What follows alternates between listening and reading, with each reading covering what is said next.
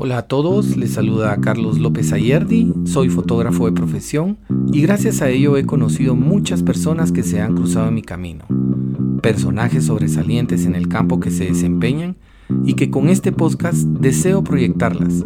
Espero que alguna de ellas con sus historias sea inspiración en su vida.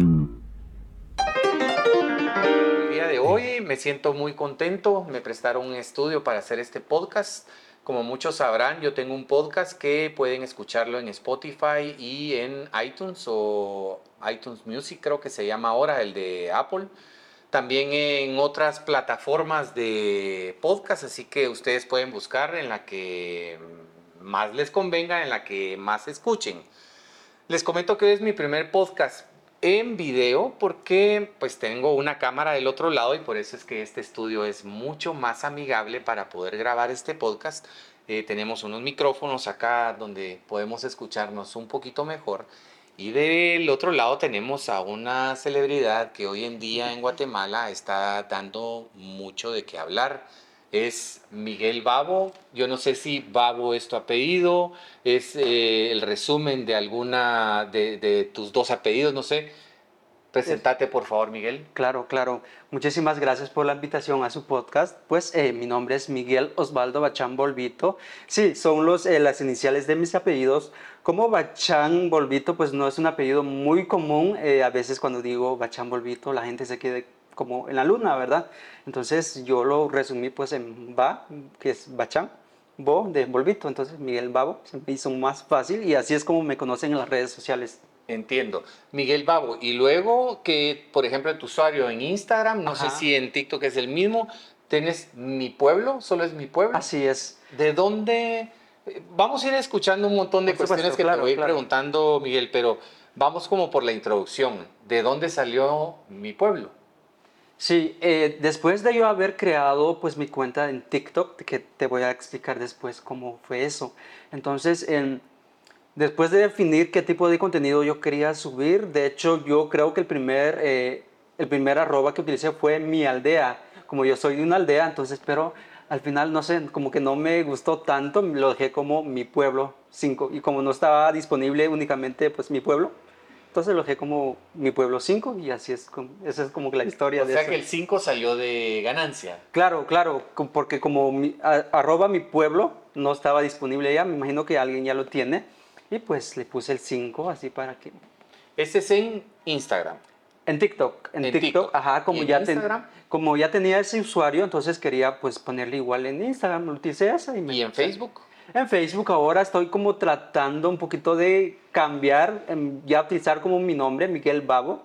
Entonces en Facebook ya estoy como Miguel Babo, o sea, Miguel Excelente, excelente. Pues para los que no conocen a Miguel, para los que conocen a Miguel, porque aquí van a haber personas que lo conocen y que no lo conocen, eh, yo a Miguel lo empecé a ver no hace mucho en, creo que lo vi en TikTok, si no estoy mal, y me pareció bien interesante porque él proyecta a través de su mamá, doña Yolanda, y a través de la creatividad que tiene Miguel, varios videos sobre la gastronomía de eh, tu pueblo, básicamente, y un poco más allá, porque voy viendo que poco a poco vas expandiéndote más acabas de sacar el patín, que el patín no es de tu región, sino ya es, de, de, Atitlán, ¿verdad? De Sololá. Entonces ya vas como extendiéndote un poquito más con, con otros platos. Entonces, eh, a manera de introducción, veo yo un video y cuando veo yo digo, puchica, qué buzo este patojo, me llamó... Es que no te imaginas la, la, atención, cómo me captaste la atención y eso creo, creo lo que la gente ha visto, Miguel, y por eso es de que hoy por hoy tienes muchos seguidores y vamos a platicar de eso también. Eh, vengo yo y veo que tenés tu cuenta en Instagram. Te voy a buscar a Instagram porque en TikTok eh, no, se puede, se, puede, pueden mandar mensajes. Y cuando le doy clic a tu usuario, veo que tú ya meses o años atrás me habías mandado un mensaje donde me decías que te gustaba el contenido que yo hacía. Y yo, para los que no saben, yo utilizo, soy el único que utilizo mis redes sociales y cuando veo, tú ya me habías escrito, pero yo también te había respondido, porque sí acostumbro a responder mis mensajes. Eh, cuando yo digo, puchica, ya me había escrito Miguel, qué interesante, hoy le voy a, a, contar que estoy impresionado con lo que he visto, porque en esa época tal vez no publicabas mucho. Y así fue como llegué a ti, Miguel, y así fue como hoy, pues estás aquí a la par mía sentado, que para mí es un honor, y eh, para conocer un poquito más de lo que es Miguel Babo, Doña Yolanda, que es tu mamá, y el equipo que ustedes hacen, que es Mi Pueblo 5. Así es. Sí, así es. Eh, exactamente. Yo ya te seguía en, pues, en, Instagram. Eh, yo anteriormente, bueno, en mis cuentas personales, como veo otras cuentas, pues en mis cuentas personales, ¿verdad? Entonces, en esta cuenta que tengo ahorita casi no sigo casi a nadie. Pero mis cuentas personales, pues en Facebook, pues sí, te seguía, yo pues veía tus videos desde hace mucho, ¿verdad? Entonces, yo me acuerdo que el primer video que vi, pues tuyo, fue el de los bochboles de San Juan Sal, que me encantó, me gustó mucho las tomas, etcétera, o sea, el mensaje, y o sea, me encantó, me encantó. Desde ahí te empecé a seguir porque se me hizo muy interesante el bochbol de allá, porque pues en mi departamento también se prepara, pero un poquito diferente. Y desde ahí te empecé a seguir y, pero te seguía mis cuentas personales, entonces ya mi cuenta pues de mi pueblo 5, te... ¿Se apagó la luz? Ahí está. Ahí está. Ok. ¿Empezamos de nuevo? Sí, por favor. Quítate de ahí, Jaime. okay. Dale. Ok. Pues se me hizo muy interesante porque en mi pueblo... Eh, pues, pues se me hizo muy interesante porque en mi departamento también se prepara el bowl, pero un poquito diferente. Entonces desde, ahí te, pues te empecé a seguir en mis cuentas personales. Pero eh, como casi por falta de tiempo ya no me metía a mis cuentas personales, mejor te seguí pues en Instagram, en mi cuenta pues mi pueblo 5. Y desde ahí pues te escribí alguna vez, no me acuerdo también cuándo, pero eh, pues tú también fuiste alguien pues así como que, que me inspiró para poder pues yo crear este tipo de contenido y pues eh, te escribí te escribí, no me acuerdo qué te dije, pero al final me respondiste. Entonces yo estaba muy feliz porque me respondiste. Y pues ahí se quedó, ahí se quedó. Cuando vi que me escribiste después, estaba muy saltando yo de la, de la alegría porque pues te admiro, sinceramente te admiro y pues estaba muy emocionado ese día. Muchas gracias Miguel. Yo estoy también muy emocionado de que estés aquí conmigo y que hayamos platicado y hayamos, eh, de hecho, He llegado a un, a un, tema que estamos haciendo en conjunto, eh, pues eh, aprovecho, nos habló una, a mí me habló una empresa para proyectar una marca, es una empresa internacional, y me dijeron que con quién se podía trabajar y yo ya te, como te digo, ya te había contactado y decía, este patojo tiene que ser, o sea, eh, por el alcance que tiene, por la nobleza, por, yo estoy seguro y gracias a Dios te agarraron para que eh, en conjunto seamos un equipo que ustedes muy pronto van a ver de qué se trata. Em, y eh, pues ahorita aproveché a jalarte en ese día que, nos venimos y todo. Muchas veces, Miguel, no conocemos las partes eh, como un poquito más íntimas de las personas, ese, esos temas como cuántos años tienes, el, o no sé, tu mamá, cómo te llevas con tu mamá, eh, varias preguntas que te voy a hacer, pero empecemos, Miguel, ¿cuántos años tienes? ¿En qué fecha naciste? Ok, sí, yo tengo 25 años, cumplo años ahorita el 19 de septiembre, así que espero mi regalo. Excelente, seguro, seguro que regalo, llama algo a ver. Eh, claro, sí, es el 19 de septiembre, pues soy del, de una aldea de Salamá, una aldea que se llama El Tempisque, Salamá, Baja Verapaz. Y pues eh, con mi mamá estamos en este proyecto juntos y que estamos creando pues videos juntos con mi mamá sobre gastronomía tradicional y pues hemos tenido muy buen recibimiento por parte de las personas y pues eso. Ahora, Miguel, quisiera que me, que me hablaras un poquito sobre tu infancia. Hablemos de tu infancia, eh, ¿Estudiaste toda la vida en tu aldea hasta sexto primaria o después ya te fuiste a la cabecera departamental, que sería eh, Salamá? Salamá. Eh, y después, me lo estoy inventando, pero en total me puedes ayudar. Quiero que me cuentes qué, qué es Miguel desde pequeño. yo sé que vienes de una familia muy humilde, pero que también sé que tu papá, a pesar de los pesares en su mente, el estudio al día de hoy era algo muy primordial, a pesar de ser humildes. Y hoy por hoy pues sos lo que sos, tus hermanos son lo que sos por eh, la guía que tus padres han tenido. Pero háblame sobre tu infancia. ¿Qué estudiaste? ¿Dónde estudiaste? en Salamá y luego ya después en la capital, porque tengo entendido Claro, claro. Sí, estos son datos que casi nadie sabe porque casi no los cuento, ¿verdad? Entonces nosotros somos una familia de siete hermanos, con mis padres pues, seríamos nueve, ¿verdad? Y pues eh, de niño pues éramos una familia pues bastante humilde, seguimos siendo humildes, pero, pero estábamos peor. Las, las oportunidades. Por supuesto, claro, ya hemos, nos hemos pues, eh, hemos mejorado un poquito. Entonces, pues eh, mi papá tomó la decisión de ir a los Estados Unidos pues para darnos una mejor vida. Y eh, yo toda la vida estuve pues en la aldea estudiando hasta el tercero básico. Entonces, eh, la primaria lo estudié allá y pues hasta, o sea, el básico también lo estudié allá. Entonces, pues ya tocaba, me tocaba la carrera, ya sea bachillerato, lo que sea. Entonces, tomé la decisión de, pues, de, de ir al Salamá, que es pues la ciudad más cercana en donde yo vivo. Y ahí pues empecé a estudiar una, pues, un bachillerato. Ahí pues al principio sinceramente me costó un poquito eh, el español, porque como vivo en una aldea pues en donde se habla pues el idioma pues, materno es el achí.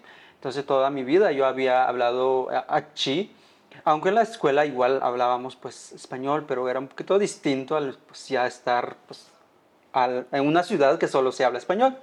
Sinceramente me costó un poquito, pero sí, me adapté, me adapté, así que Así que saqué mi, pues, mi básico en la, perdón, saqué pues un, un bachillerato en la, en la, ciudad de Salamá y ya después eh, pues nace esta, esta pasión por la gastronomía y realicé algunos cursos en el INTECAP. Ahora, en esa parte que es bien interesante y que mm, hoy estoy conociendo una parte, eh, y, repito, un poquito más íntima de, de tu vida, eh, ayer yo te hice una entrevista sobre algo más, eh, más, más, más, más íntimo de tu vida y eso lo vamos a sacar en algún momento en un video para que ustedes sepan, vamos a, tener una plática más íntima con, con Miguel. Pero hoy, por ejemplo, este tema que me estás contando, me platicaste que de alguna manera tu interés por la comida era bastante grande, por la gastronomía. Y en la cultura indígena, ¿verdad? O en, las comunidades indígenas, no es normal que un hombre cocine, no es. normal que un hombre esté interesado por la gastronomía. ¿Cómo lograste eh, entrarle a la mente a tu mamá, a tu papá, que a pesar de que no está aquí en Guatemala, está presente todavía en las decisiones, me imagino de ustedes? ¿Cómo lograste decirles, papá, mamá, quiero estudiar gastronomía y contra qué luchaste y cómo lograste meterte en este campo. Así es, yo vivo en una aldea muy pequeña, pues con mentes pues muy conservadoras y sí, al primer momento de que pues yo me acuerdo que eh, tenía un amigo, se llama Jonathan, ahorita él ya no está acá, está en Estados Unidos y pues él eh, también como que siempre hemos tenido esta pasión por la gastronomía y decidimos pues estudiar juntos, ir a la ciudad a estudiar eh, cocina en el TECAP. Pero eh, pues recibimos muchos comentarios negativos y pues que solo las mujeres cocinan, que, pues, que parecen mujeres, parecen viejas, lo que sea. Entonces pues hasta mi familia, mi propia familia también no estaba muy de acuerdo con ese tema de pues de estudiar gastronomía. Pero pues eh, uno se va acostumbrando, ¿verdad? Pues y ahí pues mi mamá ya, ya, ya veía que nosotros pues, preparábamos pues platillos deliciosos de otros pues platillos internacionales y pues ya uno se va acostumbrando. Mi mamá pues ya se fue abriendo un poquito la mente y pues ahora es totalmente, o sea, normal. Entiendo. Entonces, veniste a estudiar acá al INTECAP cuando hablemos de, de eso que te graduaste de 17, 18 años y veniste a Guatemala. Así es. Bueno, antes de venir acá en Guatemala, fue allá en Salamá estudié en Intecap, o sea, saqué algunos cursos. Ah, ok. ajá. Allá en, el... Ajá, sí, eso fue en Salamá, Baja Verapaz. Y de allí, pues yo, eh, ay, yo creo que sí, porque, bueno, yo de salir del básico me metí al Intecap y luego ya saqué el bachillerato. Entonces me tocaba pues ya entrar como en la universidad. Entonces, de ahí pues yo necesitaba una carrera pues que relacionado a la gastronomía, porque allá pues no, no había ninguno pues que tenga que ver con cocina o algo allá en mi departamento. Tuve la dicha de que pues eh, mi hermano, uno de mis hermanos, eh, ya estaba estudiando por acá, como te mencionaba ayer, pues para mi papá eh, la educación siempre ha sido algo pues básico, fundamental. Entonces, pues siempre nos dio la libertad de elegir dónde estudiar. Entonces, pues uno de mis hermanos estaba estudiando por acá en la capital, entonces yo aproveché y pues vine a averiguar sobre algunas carreras. Y pues la carrera más cercana fue gastronomía, hotelería y turismo. Eso pues es la carrera más cercana que yo tuve. Yo quería únicamente de gastronomía, ¿verdad? Pero como no había, entonces esa fue como que la más cercana que, que encontré y pues me metí ahí. Y al principio sí me costó un poquito porque era totalmente pues otro, literalmente como si fuera, estuviera en otro país, ¿verdad? Porque nunca había venido aquí en la capital, era completamente distinto allá.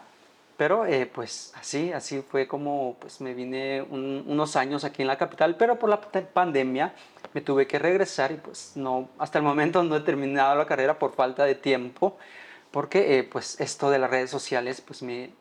Te ha consumido. Exactamente, me consume las 24 horas, entonces no me alcanza el tiempo, por eso no, no pude terminarlo, pero estamos pues estamos muy comprometidos ahorita con este proyecto junto a mi mamá, por eso no he podido, pero sí, espero pues, terminarlo en un futuro. Entiendo. Eh, me ha asombrado, Miguel, y, esta es otra presentación que voy a hacer de ti. Eh, para los que conocen, para los que no conocen, lo voy a estar repitiendo. Hoy por hoy, Miguel, en TikTok tenés una presencia de miles de seguidores, en Instagram somos más de 100 mil, en Facebook más de 200 mil. En Facebook yo tengo entendido que solo de febrero al día de hoy hiciste 200 mil seguidores, solo de febrero al día de hoy. Entonces, febrero, marzo, abril, mayo, junio, julio, agosto, estamos en agosto, ¿verdad? Así es. En seis meses has logrado 200 mil seguidores en Facebook y de ahí pues Instagram tendrá otra historia y, TikTok tendrá otra historia que tú no las vas a ir contando.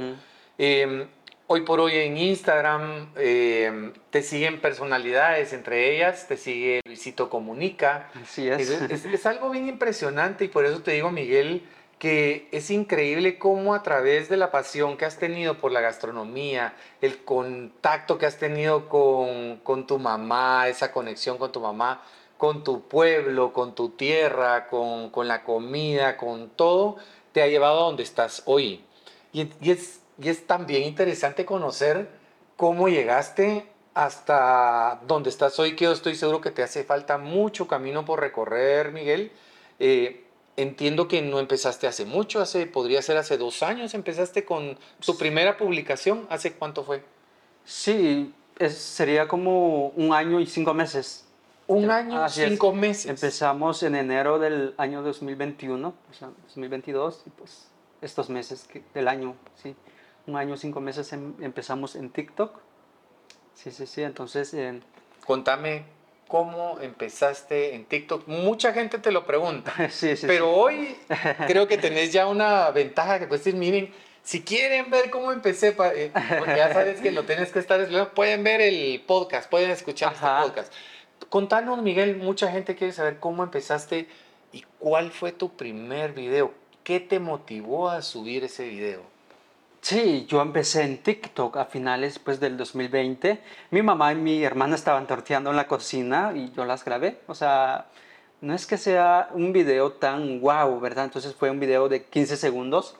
Lo subí en TikTok, no tenía pues una cuenta con seguidores, acababa de crearlo, estaban cero seguidores, lo dejé por unas dos horas y pues eh, voy regresando esas dos horas, me llevó la sorpresa que ese video ya tenía más de como 1500 reproducciones. Me sorprendí, quedé en shock.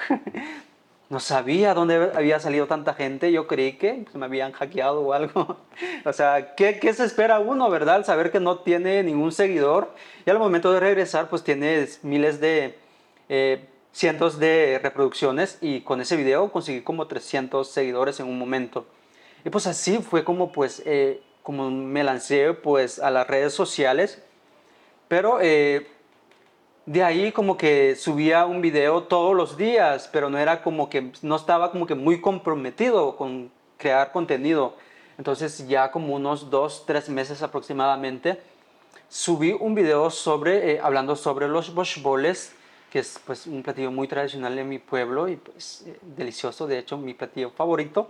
Hablé sobre ese platillo y pues la reacción de la gente fue increíble porque había muchos, muchas personas de aquí pues de la capital, o de otros departamentos que no tenían ni idea que era, sobre, que era el Bush Ball. Entonces hice la misma dinámica, lo dejé como por dos horas. Cuando regresé tenía 300 mil vistas, entonces eh, me sorprendí, ahí sí me fui para atrás y pues me sorprendí muchísimo. Me, nuevamente quedé en shock, fue como que la primera, o sea, había reaccionado de la misma forma como lo hice con mi primer video. Entonces con ese video pues crecimos un montón. Actualmente creo que es un, el video tiene como 3 millones, un poquito más de reproducciones. Y pues es un video que pues nosotros le tenemos mucho aprecio porque fue el, fue el video que nos dio a conocer con toda la gente. Entiendo. Luego, bueno, eh, todavía no sé si ya estabas comprometido con el tema de redes sociales. O sea, fuiste subiendo unos cuantos videos y de repente este. ¿En qué momento dijiste yo de repente pudiera vivir de esto? Porque habemos personas hoy en día, Miguel, yo vivo de la fotografía. Mucha gente cree que no se puede vivir de la fotografía o del arte o de la comida. Y hay ejemplos, Miguel. Yo eh, no me voy a poner como un gran ejemplo ni nada, pero vivo, como quieras, humildemente, como sea, vivo de la fotografía. Por favor, Sergio. Gracias. Vivo de la fotografía y yo estoy seguro que tú ya a través de lo que has logrado, has logrado mucho, puedes llegar a vivir, si no es que ya estás viviendo de eh, el alcance que estás teniendo a través de redes sociales ¿En qué momento te diste cuenta? Esto es lo mío. Aparte de la gastronomía. Claro, claro. Nosotros, pues, como te mencionaba, subimos el primer video en, pues, en, en, enero y pasaron como tres meses. Eh, ahí es cuando se volvió medio viral el video de los Bush y ahí definitivamente eh, me decidí a crear contenido pues, para las redes sociales. Estábamos en plena pandemia y pues no tenía nada que hacer en la casa. Estábamos encerrados y pues empecé a mostrar pues... Eh, pues ahí totalmente definí qué tipos de videos quería elaborar yo, que era pues de gastronomía, de costumbres y en general el estilo de vida que se vive en un pueblo. Porque ahorita estamos más enfocados en la gastronomía, pero antes subíamos de algunas actividades que realizamos en mi pueblo, como sembrar, o de algunos animalitos, o sea, de cosas de, de la forma de vida de un pueblo. Entonces, desde ahí, pues eh, ya definí completamente, me dediqué a las 24 horas a las redes sociales pero, eh, pero, no sé, yo tenía esta idea de que si uno tenía muchos seguidores se iba a volver millonario, o sea, iba a tener así la cantidad de dinero, ¿verdad? Pero me entero, me, voy con la... Me entero que pues eh, mi principal eh, red social en, pues, en los tres meses que había empezado yo era TikTok. Me voy enterando que TikTok aquí en Latinoamérica no paga o sea, no, no se puede monetizar absolutamente nada aunque tengas millones y millones.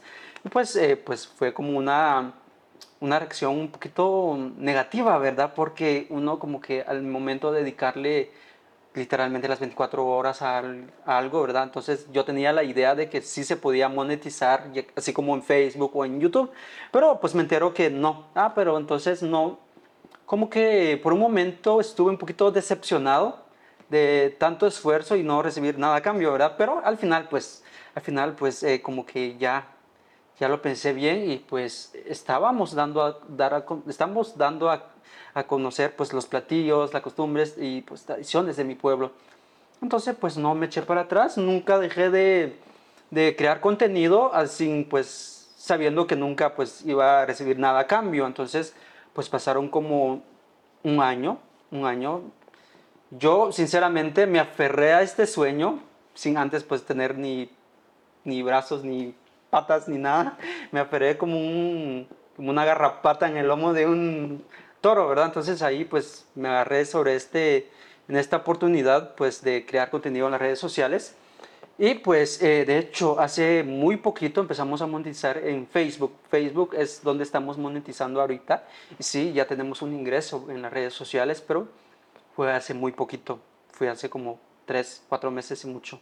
Entonces, eh, pues, pero antes, o sea, todo ese tiempo que estuvimos en las redes sociales fue, lo hicimos por, sin recibir nada a cambio, únicamente lo hacíamos porque me encantaba compartir toda esta, pues, eh, esta, estos videos con la gente para que ellos también vivan un poquito la experiencia de cómo es vivir en un pueblo. Siguiendo con esto, Miguel, eh, sí, mucha gente tiene el sueño de que en las redes sociales se puede llegar a hacer plata, inclusive tú monetizas, yo monetizo.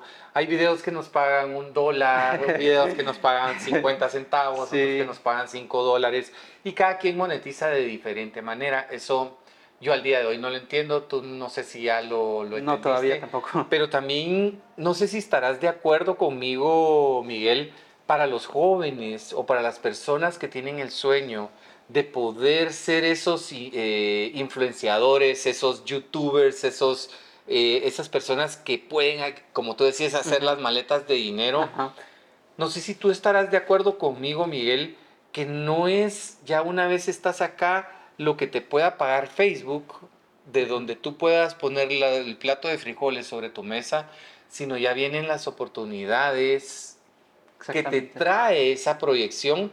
Y no sé si a, través de, lo que te ha pasado has entendido, y yo en mi caso lo, se lo comparto acá a, las, a los jóvenes en especial que, quieran emprender en esto, que no es tanto el dinero o la monetización que van a recibir ahí, sino la satisfacción primero de hacer lo que a uno le gusta, el reconocimiento de las personas que te dan por, por ver lo que tú estás haciendo y que, que se haces con gusto. Pero donde viene, creo que yo, donde viene el premio es donde una empresa se acerca, te toca la puerta y te dice, Miguel, te damos 100 quetzales si nos puedes cumplir con una historia.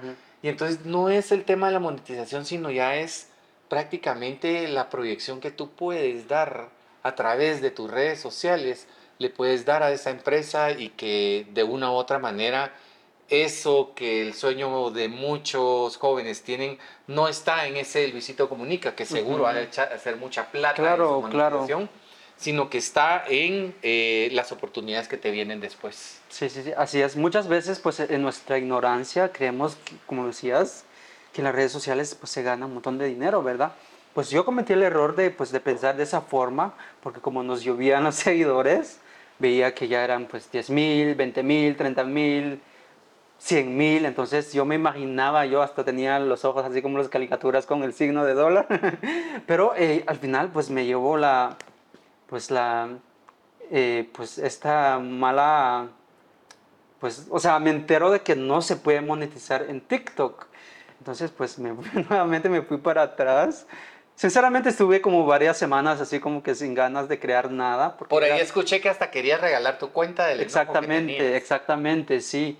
Sí, sí, sí. Entonces eh, llegué a un punto en donde quería regalarlo, ¿verdad? Pero ¿para qué iba a perder tiempo? ¿Para qué iba a perder mi tiempo? Le estaba dedicando las 24 horas a TikTok. Únicamente tenía todavía TikTok. Entonces de ahí ya me relajé, ya me relajé, lo analicé, muy bien y pues ya me enfoqué más en compartir, únicamente pues compartir sin recibir nada a cambio. Excelente, Miguel. Y era también, como te decía, es importante que la gente sepa de que no porque monetizas estás haciendo una cantidad de plata exuberante.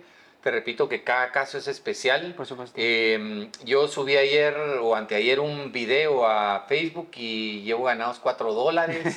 en YouTube eh, a veces gano un centavo. Lo más que he ganado es realmente es, es algo insignificante. Por supuesto pero las oportunidades están en otra parte. Claro, claro. ¿verdad? Ese es, creo que es. Por medio de los videos, pues algunas marcas pues ya tienen la confianza de comunicarse con uno. Por ejemplo, a mí, yo ya he tenido la oportunidad de trabajar con varias marcas y ahí pues ya nos está generando una forma de ingreso. Pero eh, sinceramente, pues así creando videos, pues, o sea, dependiendo mucho de algunos eh, factores, ¿verdad? Si uno puede ganar o no, pero sí, o sea, no, no se imaginan que o sea, no vayan a creer que uno pues se vuelve muy millonario aquí pues en las redes sociales, así es. Excelente, Miguel. Otro punto que me gustaría platicar contigo dentro de lo que vamos a ir conociéndote un poquito más de, todo es, eh, Miguel le gusta la gastronomía, la tecnología no era tu fuerte, la edición tampoco. Tampoco. La eh, creatividad pues la tenías, pero la despertaste. ¿Cómo empezó Miguel Babo en el tema de las redes sociales? No me importan las marcas, a mí, a mí no me importa si mencionas marcas, si hay alguien que te está patrocinando, no, no es relativo acá, lo puedes mencionar. Así que me encantaría saber cuál fue el primer celular que utilizaste para poder crear tu primer video y los siguientes videos. Eh, ¿Utilizaste o no utilizaste un micrófono? Eh, ¿Cómo practicaste? Sé que te fuiste por ahí. Contame un poquito del equipo. Claro, te cuento, eh, yo creo que todo esto pues va como que relacionado igual con cuando andaba por acá en la capital. Porque cuando yo pues vivía, viví un tiempo por aquí, entonces hubo una vez que yo salía pues de, de estudiar, estaba parada, parado pues una parada de buses y me asaltaron. Entonces pues traía yo mi teléfono, no me acuerdo cuál era, sinceramente no me acuerdo, pero se lo llevaron, ¿verdad? Entonces yo pasé como no sé cuántos meses, no sé cuántos meses pasé sin celular porque no podía comprarme uno, ¿verdad? Porque eh, con los gastos de los estudios, etcétera, entonces uno cuando pues estudia es un poquito complicado darse algunos lujos. Estás limitado. Exactamente, exactamente, creo, me acuerdo todavía que una de mis amigas que vive por acá me prestó su teléfono por varios meses, ella se había comprado creo que otro y pues tenía esa por ahí, me lo prestó entonces, porque no, no podía comprar uno.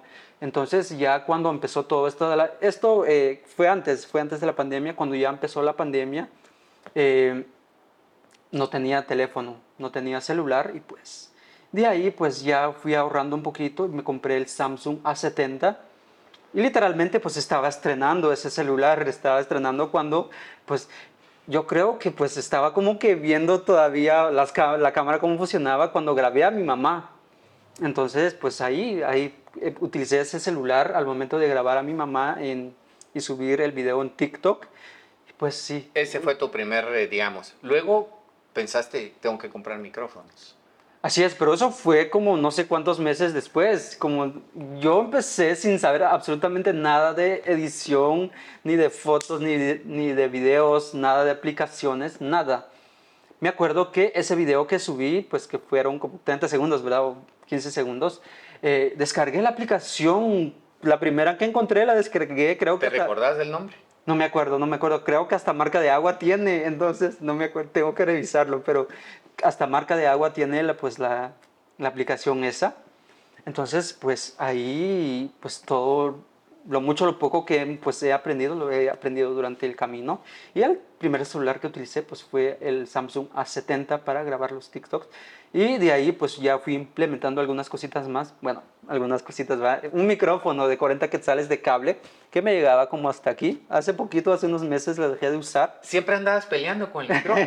yo te veía, yo sí, te veía sí, peleando con el bendito. Sí, yo estaba así todo como que estirado para que no porque era bastante corto el micrófono con cable, me costó como 40 quetzales. y lo conectabas al teléfono. Al teléfono. Y ahí te estiraba hasta donde vos llegabas. Yo creo que si ustedes revisan mis videos, eh, hace muy poco dejé de usar ese micrófono. Ahorita pues ya tengo, eh, pues ya tuve la oportunidad de comprar algunos equipos más, unos micrófonos inalámbricos, entonces ya tengo más libertad para moverme. Pero eh, sí, podríamos decir que yo empecé únicamente con el celular y ya pues, unos meses después compré un micrófono de 40 quetzales y pues ya, ya, ya. con eso, estás. con eso. Con eso empezaste. Así eh, Otro dato bien interesante, Miguel, es que cuando empezaste a proyectar a tu mamá o a tus hermanas cocinando, eh, pasó bastante tiempo, no sé si meses o un año, donde me imagino que tu mamá te dijo que no quería salir en la cámara y solo filmabas las manos, filmabas la comida. Era parte de lo que empezaste a luchar también, de que te permitieran sacar rostros. Durante ese año, ¿qué fue lo que pudiste mostrarle al público y en qué momento fue tu primer video donde mostraste tu cara? Así es. Eh, nosotros empezamos únicamente mostrando las manos, eh, pues preparábamos algo, yo le ponía como que la voz encima, no hablaba al, momento de grabar el video, sino que le, ponía como encima. Entonces únicamente pues salía mi mamá o no sé, una de mis hermanas cocinando o alguna actividad que se realizaba ahí. Y así empezamos, pasamos como un año únicamente así, y era la típica frase, bienvenidos a mi pueblo, entonces la gente ya nos ubicaba porque el bienvenidos a mi pueblo pues... Eh, pues ya era muy conocido en TikTok. Entonces así empezamos únicamente mostrando la mano. Pues en mi aldea pues somos un poquito conservadores, ¿verdad? Entonces nos daba como miedo salir en las cámaras, no queríamos que nos tomaran fotos ni videos y siempre hemos sido así.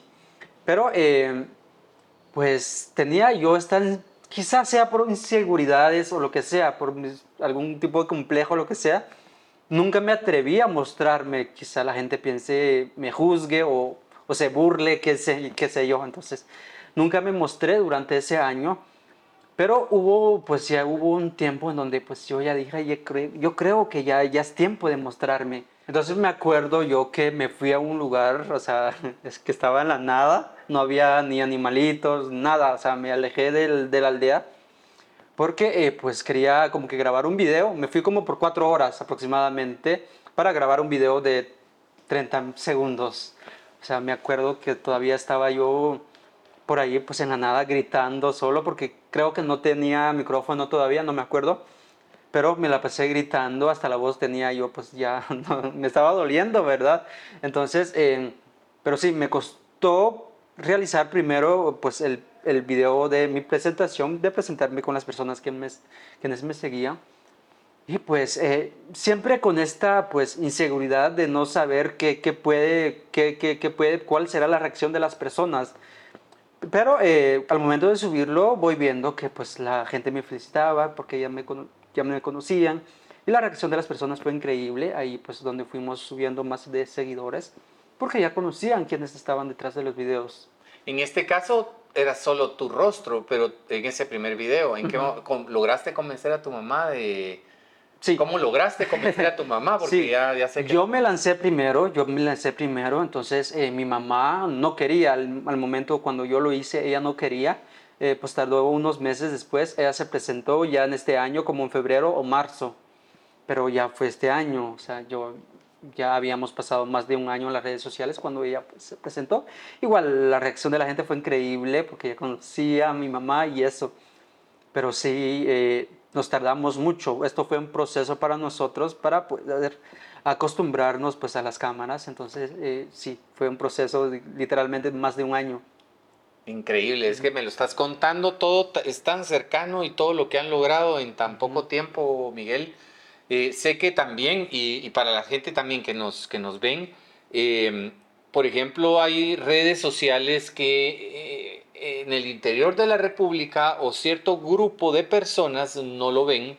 Por ejemplo, TikTok, aunque el interior de la República está bastante, bastante fuerte, en, el, en las ciudades también, en el mundo en general, em, eras también en, en, Instagram, sacabas mucho material, pero Facebook fue tu última red social porque ahí sí sabías que quien te viera te iba a reconocer, porque Facebook sí es bastante visto en el interior de la República, es una red social muy, muy fuerte en el interior de la República. Y eh, para personas mayores, yo no sé, no quisiera decir edades, pero quizás mayores de 30 años, 40 años, a mí me gusta más Facebook, a pesar de que uso Instagram.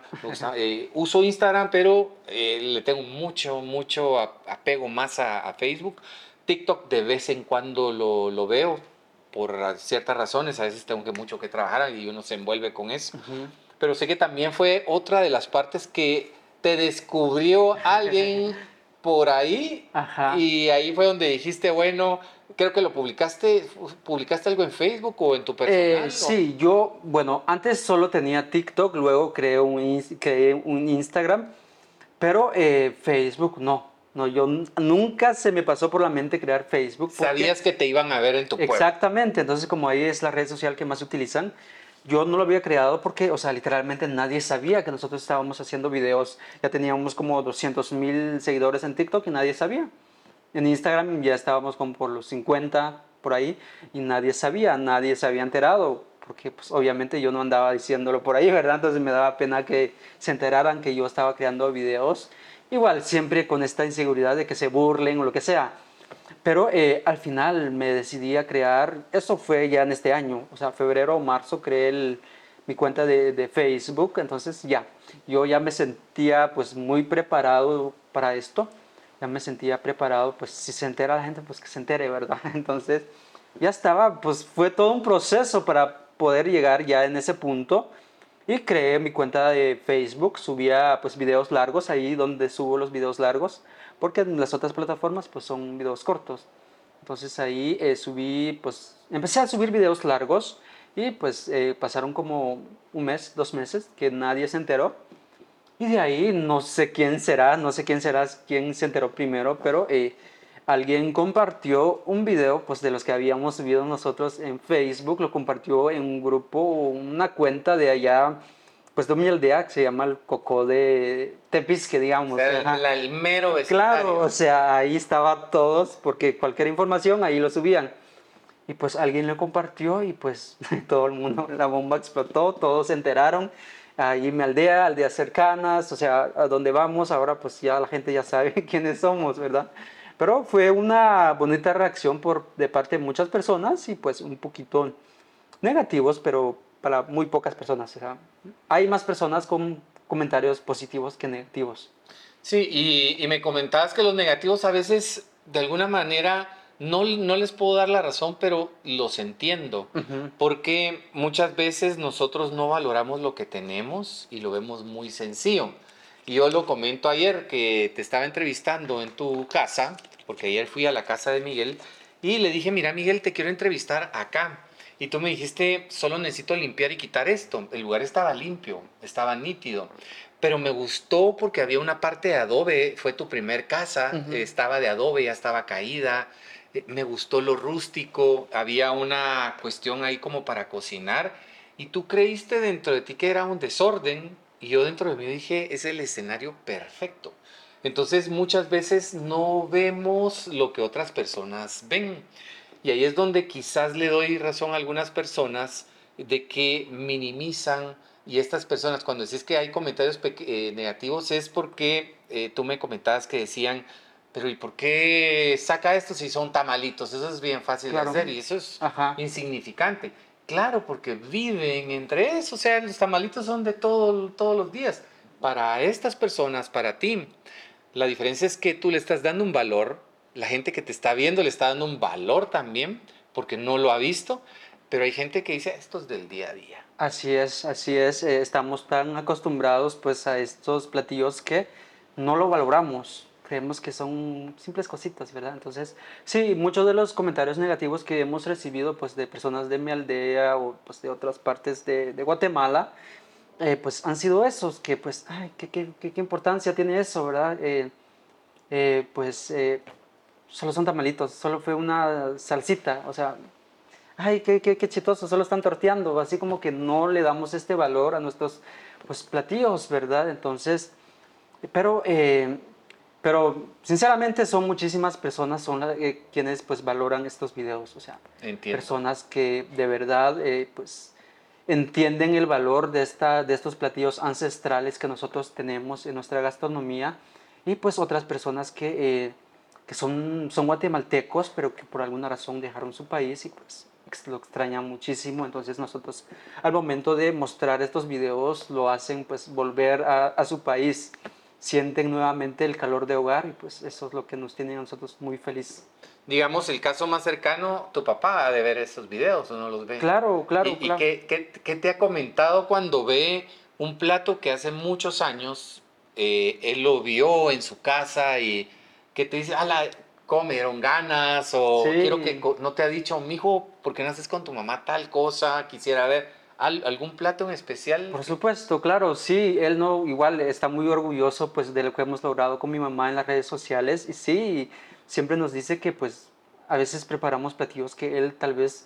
Es que muchas veces nosotros mostramos algunos platillos que literalmente ya están desapareciendo. Realizamos algunas investigaciones con las abuelitas, con algunos vecinos. Dame un ejemplo, Miguel. Por ejemplo, los tupes, los famosos tupes que pues hemos preparado pues, en unos videos que son tamalitos eh, con unas hojas de tupe. No sé si ubica el tupe. No, no lo ubico. Ubica la planta de la malanga. Eh, ¿Qué es la que se come como en...? Ajá, es un tubérculo. Ajá, que se come como papalina, la malanga. Así es, pero la planta no lo conoce. No la conoce. Son como esas hojas eh, acorazonadas, entonces grandotas. Entonces eh, es de la misma familia, entonces el tupe no da, no, no, da como raíz, pero es muy parecida a la malanga, la planta. Entonces lo que pues, se consume ahí pues, es la hoja, la hoja tierna. Y ese es un platillo que pues pues que ya no se preparaba mucho, pues ahí en mi pueblo no se preparaba, entonces nosotros eh, a veces pues sacamos una lista de algunos platillos que pues queremos realizar en, eso, en algún mes. Y pues lo vamos apuntando y entonces tocaba tupe, realizamos algunas investigaciones con las abuelitas y así, pues entonces eh, ya lo mostramos, ya lo mostramos con toda la información que juntamos, lo mostramos ante la gente. Y eh, después de esos videos, créeme que muchas personas nos dicen, ah, gracias porque no sabía cómo preparar este platillo, aún siendo pues de la aldea, ¿verdad? Porque pues las generaciones cambian y pues muchos platillos ya se van pues olvidando. Y pues muchas veces ha pasado así que mi papá había platillos que comía desde niño y pues nunca más lo ha probado, ¿verdad? Entonces... Hoy a través de eso. Ah, exactamente, ajá, puede... Qué interesante, Miguel, que me estás contando que pues preparas también un listado de lo que vas a hacer. Eso me indica mucho de ti, no es que a la loca digas, ah, hoy amanecí, yo quiero hacer. Y mañana, hoy mamá, ahora vamos. No, haces un listado. Claro, al principio cuando empezamos en TikTok fue un poquito más espontáneo, o sea, grabamos lo que se nos cruzaba, ¿verdad? Pasaba una mosca, lo grabamos. Entonces era, eh, pues, eso no, la mosca no, pero algún patito o algo. Bueno, casi que la mosca cocinaron ya, porque ya existió un plato de son popos. Que así es, un insecto, así es. Ah. Eh, sí, sí, entonces eh, pues grabamos, éramos muy sin ningún tipo de planeación, pero ya ahorita que empezamos pues con videos largos, pues ya sacamos nuestra lista para tener un poquito más de organización, planeación. Y pues ya, entonces tenemos como una lista ahí para ir viendo, checando cuál ya tenemos y cuál no. Entonces y para que los platillos que no sabemos cómo prepararlo, pues realizamos una pequeña investigación con los vecinos, si saben cómo preparar esto, y nos dicen, así lo preparaba mi mamá o así lo preparaba mi abuelita, entonces así nosotros con toda esa información pues ya preparamos algunos platillos. Qué interesante, Miguel. Es algo tan importante esto porque de alguna manera, yo no sé si te estás dando cuenta que estás generando eh, un, estás marcando algo que en un futuro vaya a ser una referencia porque tus redes sociales eh, ahí están, son una referencia en Facebook, en Instagram, en TikTok, en YouTube, que pronto me contarás si estás ya en esa red social, pero que estás dejando un legado. Yo sé que con mi trabajo, a través de mi trabajo, estoy dejando un legado a mi familia a través de los videos que le filmo a mi, a mi hija, a mi esposa, a mis hijos. Les dejo un legado. Si que un día yo ya no estoy en este mundo y quieren saber cómo era yo, pues pueden ver esos videos. Y en el tema profesional, pues eh, tú sabes que yo también tengo un proyecto de gastronomía ancestral de Guatemala, tengo un proyecto sobre migrantes también guatemaltecos en Estados Unidos, el proyecto de las 25 etnias. Y yo sé que aparte de disfrutarme esto, Miguel, y que es eh, parte de mi vida, sé que estoy dejando un legado cuando lo googleas y googleas, em, eh, no sé, un platillo guatemalteco, cualquiera que, que se nos ocurra eh, dentro de todas las personas que han sacado información va a salir Miguel, va a salir Pedro, va a salir Jaime, va a salir Lester y va a salir Carlos. O sea, te estás creando una biblioteca de lo que ya no existe y eso es bien interesante, Miguel. Em, dentro de los platos emblemáticos que has hecho hay varios, muchos comentarios. Dentro de los platillos eh, muy comentados y de alguna manera no conflictivos, sino que han tenido impacto, ha sido tal vez uno de los más fuertes, es el tema de los zompopos y de las ancas de rana, que tú le tienes un nombre, ¿verdad? Tepocates. Tepocates. Cuéntame un poquito sobre los tepocates, algo que para mí no, yo no sabía, nunca lo había visto, es algo que tu pueblo eh, es algo muy esperado en cierta época. Por supuesto, ambos ingredientes son de temporada, solo, los zompopos solo salen una vez al año pues sí, los, eh, los tepocates solo salen como durante un mes en el año. Entonces en mi pueblo pues es completamente normal, es un platillo, son dos platillos muy anhelados y pues que las personas esperan durante el año. Y pues para nosotros no es nada exótico ni del otro mundo ni que nada. O sea, es completamente normal. Entonces yo quise mostrar eso. Al final y al cabo, este es nuestro objetivo con este proyecto, que es dar a conocer esos platillos que quizá muchos no conocen eh, pues eh, grabamos, grabamos el video de los zompopos y pues y también de los tepocates y la reacción pues sí hubo mucho comentario negativo. Creo que en esta ocasión hubo más negativos que positivos. Pero eh, yo tenía la idea, no sé, yo siempre como que veía en los noticieros mencionar zompopos, ya llegó la temporada de zompopos, no sé qué.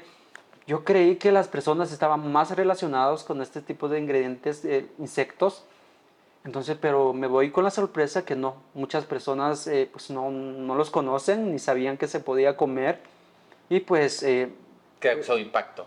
Creo, sí. ¿Qué, ¿qué, ¿qué, comentarios viste que te...? Sí, sí, sí, mucha gente estuvo como en shock, o sea, estaba como que, otros estaban como que asqueados, ¿verdad? Entonces, eh, pues algunos comentarios decían que, pues, que asquerosos, que cómo podíamos comer eso, que son venenosos, que vamos a desatar otra pandemia, que parecemos chinos, que no sé qué, y entonces, eh, eso fue con los zompopos.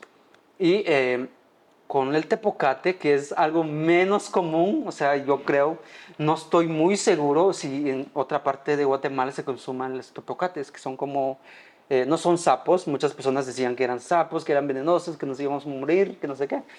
Pero es un ingrediente que nosotros hemos consumido toda la vida, así que no pasa nada. O sea, es el sapo completo. Yo pensé que eran la, solo las eh, patas. no, o sea, es el... Son ranas. O sea, son ranas, son como los bebés de las ranitas. O sea, está, eh, de ese, que están como en, esa etapa de transformación a que le salgan patitas y eso. Pero, eh, o sea, no son sapos, son ranas. entonces, sinceramente es un platillo. Yo te lo recomiendo por si tienes la oportunidad de algún día probarlo. Es muy bueno, es muy bueno. Y ¿A qué sabe? Mm, como tipo pescado. O sea, no, no tiene tanta diferencia, pero pues su eh, método de la elaboración pues sí tiene, utiliza muchas técnicas ancestrales como el uso de, de eh, pues de el cocimiento bajo brasas, bajas cenizas. Entonces este tepocate se envuelve pues en tusa con varias capas de tusa, se le echa ceniza para que no se quemen las hojas al momento de echarle nosotras brasas encima y ahí pues se mantiene. Es un, pues son técnicas ancestrales que, que pues que todavía siguen presentes y pues para nosotros es completamente normal. Pero eh, yo creo que ese es el video con más eh, comentarios negativos que hemos recibido de los tepocates, a pesar de que los popos también recibimos comentarios negativos, pero eh, pues con los tepocates fue otra, otro caso, ¿verdad? Un caso totalmente diferente. ¿Es el video más viral o es el de los zompopos? Es el de los zompopos. En TikTok tiene como 7 millones de reproducciones, un poquito más creo, Em, es el de los sonpopos. Y en Instagram igual de los sonpopos. Y pues eh, eh, los tepocates igual fueron, o sea, virales, tuvieron millones de reproducciones, pero, o sea, los más vistos serían pues los de los sonpopos. Entiendo. Poco a poco no es que se vaya acabando el material que uno va proyectando, Miguel, y yo te lo digo eh, porque lo he vivido. No es que se nos acabe el material, sino nosotros como personas creativas tenemos que ir viendo qué hacemos para generar contenido. Y no es que, ah, porque Juanito hizo tal, voy a copiar. No, tenemos que generar un contenido que impacte, un contenido nuevo. Eh, yo ahorita, el otro mes, primero Dios, voy a lanzar unos videos sobre, eh, sobre unas cuestiones bien interesantes. Tú los vas a ver eh, y quiero que sea sorpresa.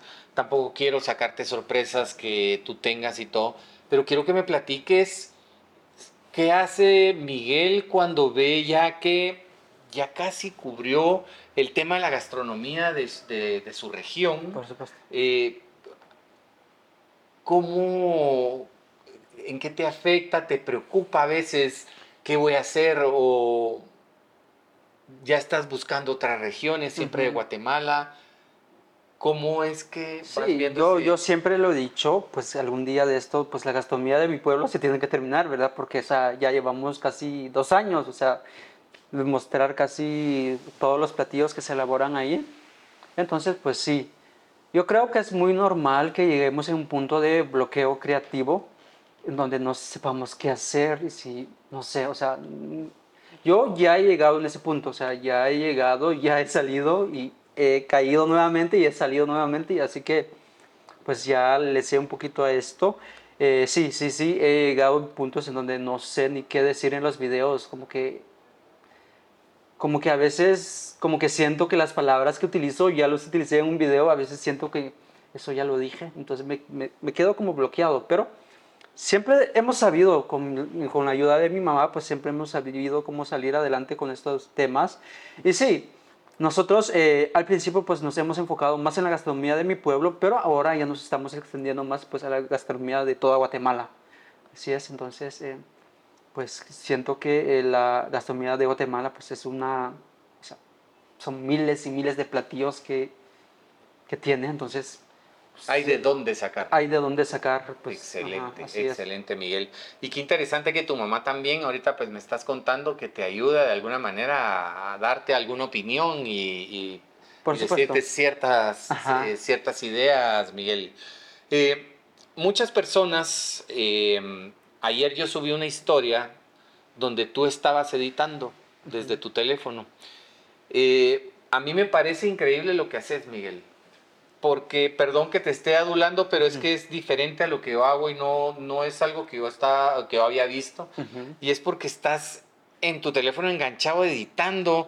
Yo digo dentro de mí, ¿cómo hace para editar, Miguel? si yo, me, me, yo necesito una computadora para editar, eh, no puedo editar desde el teléfono, se me complica. Eh, pero entiendo que es cada quien va buscando su, su facilidad. Entonces yo lo veo en ti tan fácil. Eh, quiero que me platiques un poco sobre la aplicación que utilizas para editar eh, tus videos. Eh, de alguna manera, ¿dónde aprendiste a utilizarla? Yo he bajado aplicaciones y no, no, no logro, pero es porque hay vemos mentes que nos... No, si esto me funcionó, esto hago. Entonces yo necesito irme hasta una computadora para hacerlo pero que me contés de dónde, eh, cómo fue que aprendiste a editar y qué aplicación utilizas actualmente para hacer eso. Sí, sí, sí. Sí, cuando yo empecé, pues como te decía, pues no sabía nada de aplicaciones. Descargué la primera que, que pude y pues medio edité el video ahí, pero ya con el tiempo, durante todo ese recorrido, pues eh, ya iba viendo, descargaba unas 10 aplicaciones, entonces revisaba qué opciones tenía, qué pues, herramientas tenía y cuál me quedaba mejor. Y desde casi como cuatro, cinco meses de haber empezado en TikTok, eh, encontré una aplicación que se, llama, que se llama VN. Entonces es muy parecida a CapCut, no sé si lo ubicas. CapCut la he oído, ahorita VN es primera vez que la escucho. Sí, es muy parecida a ese. CapCut es como la aplicación oficial de TikTok para editar videos, pero eh, VN es muy parecida, muy parecida, entonces yo me encontré esa aplicación primero, muchos me han recomendado CapCut, pero yo ya estoy acostumbrada a esa aplicación, o sea, ya sé cómo sacar un video unos minutos, ¿verdad? Entonces en unas horas ya puedo sacar algo, entonces ya lo corto, le, eh, pues las correcciones de colores por cada escena, etcétera. Entonces al final, pues ya durante todo este recorrido, pues he, pues, he aprendido cómo manejar esta aplicación que se llama VN, entonces pues eso, eso, eso es lo que más utilizo y pues algunas aplicaciones como para medio editar fotos. O sea, tampoco sé de edición de fotos, utilizo Lightroom, creo, no sé si lo ubicas. Entonces, esa es la que utilizo como para eh, editar eh, eh, fotos de portadas de videos, etcétera. Excelente. Sí, ahí para fotos está Lightroom, que yo lo, lo uso, pero no en el celular, sino lo utilizo directamente en la computadora es un excelente editor de, fotografías. En, la, en, el celular pues utilizo Snapseed, que es muy bueno, es de Google, mm. es fabuloso, es muy sencillo, muy como práctico de, poder utilizar. Y em, hoy por hoy, Miguel, has cambiado mucho en el tema de tecnología, pues, o sea, ya venís con otra tecnología, tenés estos micrófonos Rode, que son un juego de tres micrófonos. Em, tenés tu trípode, tenés otro celular. Ahora platícame qué es lo que tenés, porque sí hay mucha gente, Miguel, y yo te voy a decir que te siguen y que de alguna manera es increíble cómo podés servirles em, como inspiración. Eh, y, también de alguna manera se preguntarán, ¿qué usa Miguel hoy en día para poder ya grabar sus videos, si empezó con un, con un teléfono, hoy, ¿qué tenés em, para audio? ¿Qué tenés para video? Eh, ¿Cómo sostenés tu teléfono? Eh, ¿Qué equipo tiene hoy en día Miguel para poder tener ese contenido? Por supuesto. Sí, pues, eh, bueno, tengo un trípode que lo tengo desde, uh, desde mucho. Creo que ya necesito, necesito cambiarla porque está como media torcida ya. Pero eh, sí, tengo un trípode, tengo un celular ahorita. De, hecho, estoy estrenando celular ahorita. Pues con relación a esto de la monetización, monetización pues ya tenemos un poquito más de oportunidades para comprarnos pues, un equipo mejor, ¿verdad? Yo siempre he utilizado celulares, nunca he utilizado computadoras ni nada de eso para editar nada. Entonces eh, ahora tengo el Samsung eh, S22 y pues tengo también el micrófono Rode para dos personas, que tengo a mi mamá también, entonces nos funciona perfectamente. ¿No tenés el de tres? Yo vi que era el 3. Eh, sí, el otro es el como el, el, emisor. Ah, sí, perdón, el emisor y es de dos, sí, tienes razón. Sí, dos receptores, exactamente.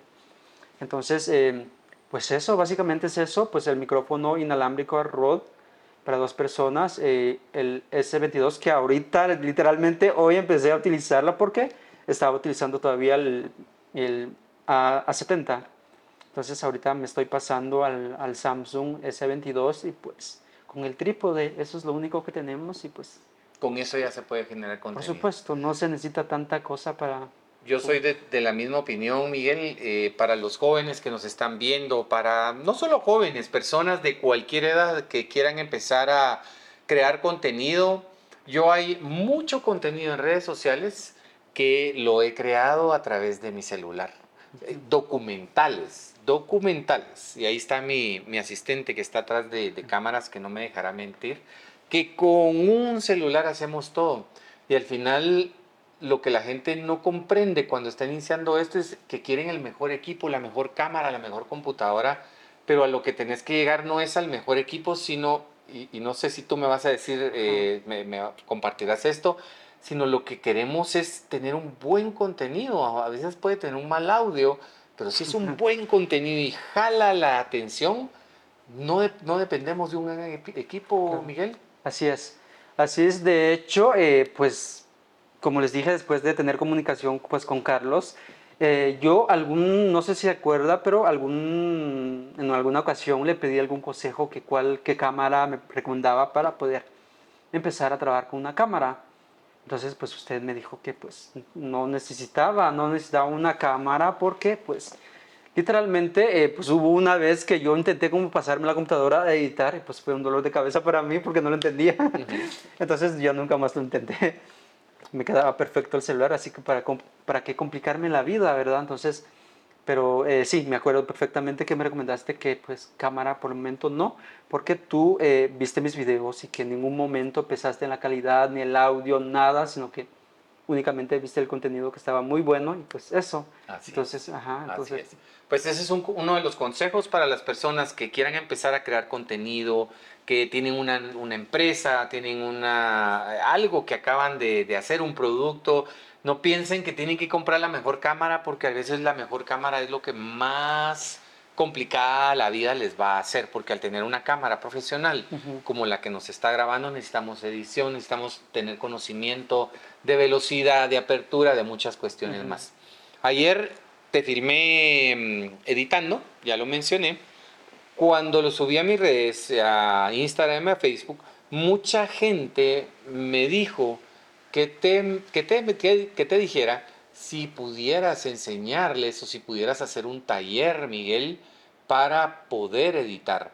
¿Tú creerías que en algún momento, si te invitamos acá a, la capital y pudiéramos eh, hacer una convocatoria para hacer un taller, de repente tocamos las puertas de, de fototienda, que esta gente es muy, muy abierta, eh, puedas decirnos tus honorarios y que tú pudieras hacer un taller que es bien interesante. Yo he dado talleres y es interesante ver tanta gente que te está escuchando, que, que, está sedienta de conocimiento y todo, y que están pero como, como esponjas eh, captando todo. No sé si te gustaría dar algo. Por supuesto, claro, claro, por supuesto que me encantaría en un futuro poder realizar algo así, algún proyecto así. Sí, como te comentaba ahorita, nosotros con mi mamá estamos, pero literalmente pues enfocados en las redes sociales las 24 horas creando de hecho, subimos como de videos largos, pues hace unos, unas semanas subíamos como tres, dos, dos videos a la semana largos de 10 minutos, 15 minutos. Entonces nos está absorbiendo completamente pues las 24 horas, pero por supuesto me encantaría. Tengo un montón de proyectos en mente que quiero realizar pues en el futuro, ¿verdad? Entonces... Eh, sí, me encantaría, me encantaría, pues. Fabuloso. Yo, yo, te lo voy a programar para de repente que pues eh, empecé a conocer ya ese mundo también de, de, poder conocer a mucha gente, trasladarle su conocimiento, que es bien interesante. Hoy eh, venimos a la capital ayer, casi ya en la noche. Hoy estuvimos haciendo un proyecto con, con la empresa que nos trajo acá, eh, que tiene que, en, su momento lo vamos a mencionar, no acá, que hoy es eh, para que mucha gente conozca quién es Miguel propiamente sobre eso. Pero platicábamos, yo te decía, Miguel, estamos acá en la capital desde ayer. Tú tenías la inquietud, Miguel, y decías de que dentro del equipo que tenés hay algo que andabas buscando y es un dron para poder proyectar también otra visión de tu pueblo, ¿verdad? Esta vez algo aéreo, no sé. Tu cabeza de tener tantas ideas que me imagino que, que vuelan, ¿verdad? Y cuando volas con ideas, a veces muchos caemos en el famoso dron. Yo el dron me lo disfruto. Ayer lo volé en tu casa. Es impresionante lo que tenés. No soy yo quien lo quiero enseñar. Vas a ser tú, primero Dios, el que lo va a enseñar pronto. Y me comentaste de, este, de este tema. Yo te dije, yo soy embajador de Fototienda y me encantaría que vinieras de alguna manera, eh, platicar para ver si te hace un descuento y todo y pues hoy estás comprando tu dron acá en Fototienda, te sugirieron un modelo que ya más tarde vas a, ver y lo vas a probar y todo. Contame un poquito qué idea tenés con el dron, eh, qué te pareció la tienda de, Fototienda, eh, habías entrado a alguna tienda así, qué viste, qué te impresionó. Sí, sí, estoy muy feliz porque por fin voy a tener un dron Sí, siempre he querido realizar como tomas aéreas, porque ahí pues en mi pueblo hay montañas y todo eso, pero pues como únicamente grabo con el celular, entonces no se pueden observar estos, paisajes. Y pues estoy muy feliz porque podré mostrarle pues a la gente que nos sigue un poquito más, eh, un poquito más de las montañas, ¿verdad? Entonces que va a estar muy bueno, así que si ustedes no nos siguen, vayan a seguirnos.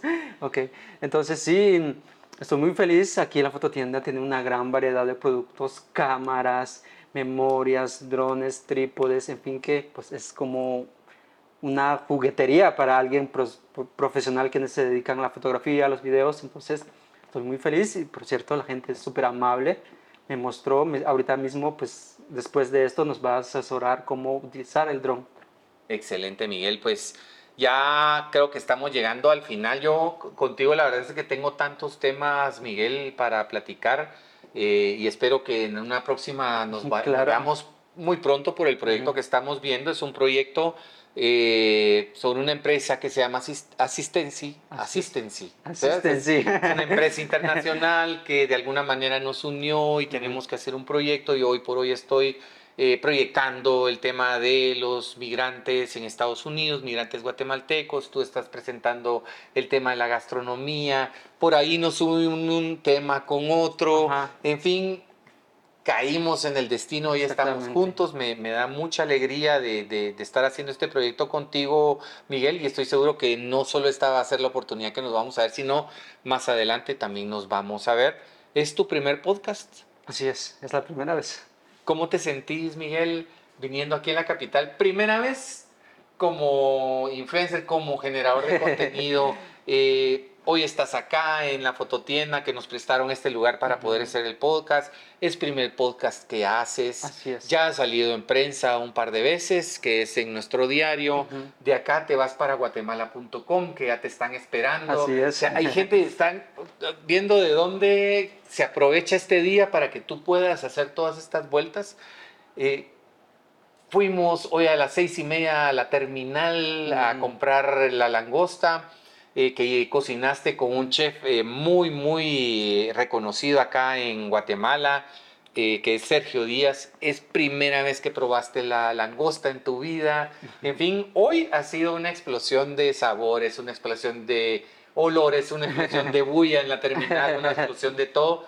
depresión, no depresión, sino de presión de trabajo, ¿verdad? Porque tenés mucha presión ahorita de poder llegar en punto y todo. ¿Cómo te sentís? ¿Qué es la vida aquí en la capital y las vueltas que uno da, Miguel?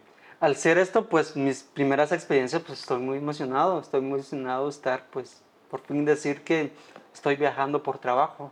Entonces, estoy muy feliz, muchísimas gracias a la invitación a tu podcast y pues eh, feliz de haber conocido al chef eh, Sergio Díaz también, que es pues que es un personaje aquí pues en Guatemala muy reconocido, también su restaurante es Sublime y pues muy feliz de haber conocido también el equipo de, eh, de asistencia y pues, pues aquí vamos a estar, aquí vamos a estar viajando por, por Guatemala y pues estoy así muy emocionado. Es. Así. así es, Miguel. Pues yo te doy la mano de no, aunque de aquí no nos vamos, nos vamos a ir juntos, tengo que cuidarte aquí en la ciudad, tengo que llevarte.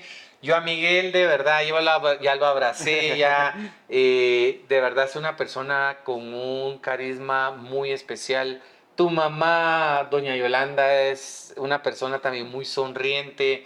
Eh, sé que ha de entender español, es muy corto, tal vez lo que entiende en español, habla... Eh, Sí, entiende perfectamente Sí. el español, pero lo que está un poquito Tal vez no se siente en confianza de Ajá. hablar el, el- el español, Así es, ¿verdad? creo que sí, sí, Pero- porque cuando va al- como al mercado, o sea, sí se comunica perfectamente. Ah, ok. Ujú. Pero de- al final conocí a tu familia, a tus sobrinas, me tomé fotos. Sos una persona de esas que uno quiere abrazar porque de verdad inspiras, inspiras mucha, mucha confianza, Miguel. Sos una persona muy noble, la nobleza se te ve desde que te conoce uno. Eh, sos una persona muy inteligente, sos una persona muy segura de ti misma, sos una persona con carácter, sos una persona con decisión, sabes a lo que vas. Eh, muchas personas creerán que porque sos de pueblo, como decís tú, de mi pueblo, eh, podrán decir, ah, me voy a aprovechar de esto, voy a... apro-". Pero sé que no sos una persona que, que es, que, que alguien te va a babosear, como decimos aquí en Guatemala, ¿verdad? Y es parte de lo que platicamos hoy, de Claro. que a través de mi experiencia, Miguel, que te eh, platiqué de cómo poder ser, eh, que no te baboseen Sí, sí, sí, así es. fácilmente, pero conociéndote, Miguel, y viendo cómo, cómo tu formación, tu carácter, sé que no vas a ser una persona, que no sos una persona así, que vas a triunfar, ya estás triunfando en la vida, que te vienen muchas oportunidades, que ya tenés muchas oportunidades en el presente y que primordialmente, Miguel, primordialmente, yo digo que mi sueño americano es Guatemala. Yo te voy a dar mi libro que eh, hice en el 2019 sobre etnias. Y ahí yo escribo algo donde menciono que mi sueño americano es Guatemala. ¿Por qué? Porque no tuve que salir a Norteamérica para cumplir este sueño. Eh, no critico quien se va, porque definitivamente eh, tú sos testigo que hay veces que las oportunidades no se dan por mucho que se luche y algún pariente tiene que salir porque las oportunidades no están. Pero en el caso tuyo las oportunidades se dieron y estás cumpliendo, no sé si estás cumpliendo tu sueño americano en Guatemala, Miguel. Así es, ya, ya estamos empezando a cumplir el, el sueño americano aquí en Guatemala. ¿Sos feliz? Sos, eh, estás, ¿Te estás realizando aquí en Guatemala? Claro, claro, súper feliz. Bueno, eso es para mí algo como, digo, o sea, sí se puede hacer. Entiendo que la situación en Guatemala no es fácil, Miguel. Entiendo de que las oportunidades no son para todos, eh, pero Guatemala es un país de oportunidades, solo es de buscarlas y definitivamente para las personas que no las tienen, porque sí entiendo que hay casos que son muy, muy difíciles, que busquen oportunidades en otro país y que lo encuentran, Miguel. Porque hoy por hoy, gracias a haber encontrado ese sueño americano, tu papá pudo darles a ustedes una oportunidad diferente de vida, una oportunidad de estudio, porque tú te graduaste de, de primaria, te graduaste de básicos y te graduaste de bachiller. Así es. Entonces, esa oportunidad que tu papá te dio, que le dio a tus hermanos, que de alguna manera a través de eso que él salió del país, pues ustedes pudieron tener otra calidad de vida, eso para mí es también aplaudible, pero muy, muy también aplaudible. Gente como tú que hoy está haciendo un bien por Guatemala y está proyectando eh, lo que somos, que realmente los guatemaltecos somos, eh, somos bien chileros, somos únicos, tenemos comida, tenemos gastronomía, somos así chabacanes, somos buena onda, eh, claro, hay de todo, pero, pero creo que somos especiales los guatemaltecos, Miguel. Algo que quieras decir como últimas palabras, por lo menos en este podcast, Ujú, para tu gente que te está viendo a través de esta cámara Claro. y este audio en podcast. Ok. Saludos a mi mamá. sí, pues les mandamos eh, un, le mando un fuerte abrazo a las personas quienes pues me sigan y pues estén aquí escuchando ahorita este audio o estén viendo el video, como sea. Pues muchas gracias, en serio les agradezco por todo su apoyo, porque esto es gracias a ustedes por eh, de alguna forma darle valor a estos platillos tradicionales que tenemos nosotros aquí en Guatemala, que muchas veces no valoramos, ¿verdad? O sea, apreciamos más algo de fuera que pues nuestra propia gastronomía. Entonces, muchísimas gracias a ustedes, comunidad de amantes de la gastronomía tradicional y pues solo eso, muchísimas gracias por la invitación. Excelente, excelente Miguel. Eh, nos seguimos viendo, espero que haya una segunda parte y ahorita Miguel, salimos de aquí corriendo a otro lugar que estás cotizado para otra entrevista. Así que muchas gracias, que tengan feliz día o feliz tarde. Adiós.